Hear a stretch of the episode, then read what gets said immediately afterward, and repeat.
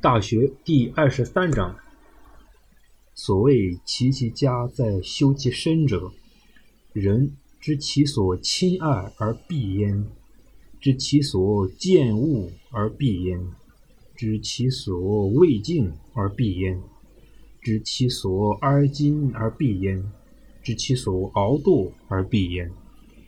之所以说管理好家庭和自身的家族，要先修身养性，要先修养自己的身心，那是因为人们对于自己亲爱的人会有所偏爱，对于自己厌恶的人会有所偏见，对于自己敬畏的人会有所偏向，对于自己同情的人会有所偏心，对于自己轻视的人会有偏义。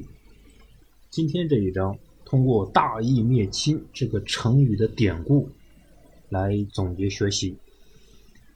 在春秋时期，魏桓公有个同父异母的兄弟，名叫周瑜。他们的父亲魏庄公在位时，对周瑜就非常的溺爱，所以就养成了他骄横无礼的恶习。大夫石培多次因此而劝魏庄公。但是庄公不听。庄公去世之后，由桓公继位，但周瑜却时时刻刻准备谋杀桓公，夺取君位。他结识了石培的儿子石厚。石厚这个人并不是什么好人，专门给他出坏主意。周瑜终于找到一次机会，把魏桓公给杀了。于是周瑜自立为国君。封石厚为上大夫。此时的两人非常得意，但是魏国的老百姓都不服他们，诸侯也瞧不起他们，说他们一伙是谋杀国君、虐待百姓的乱党。因此，虽说他们大权在握，但实际上也是众叛亲离。石厚对周瑜说：“我父亲一向受到老百姓的拥护。”我们就请教一下我父亲怎样治理国家吧。周瑜就叫石厚去找石培。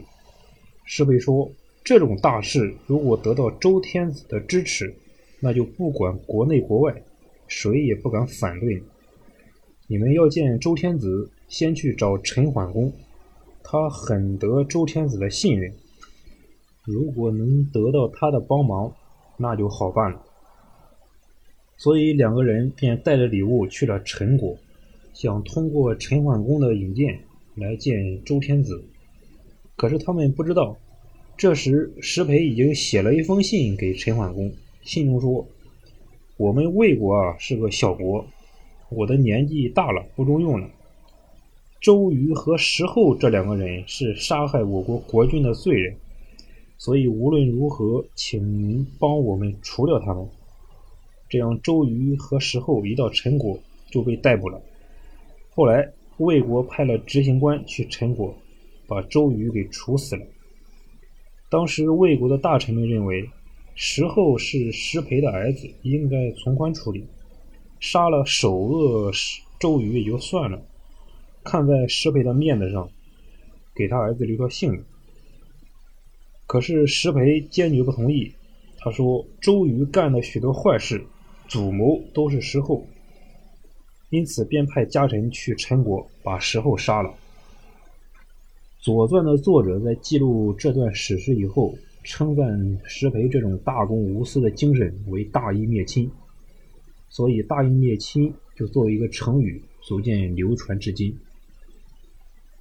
其实，我们社会上公正并不是绝对的，如果主持公平的人多一些。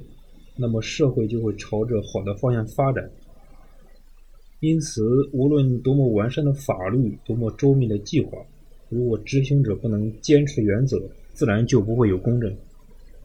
这是为政者需要加强自身修养的原因所在。《大学》这本书就是要教育读书人加强自身的修养，在将来从政以后，能够勤政爱民，坚持公正公平。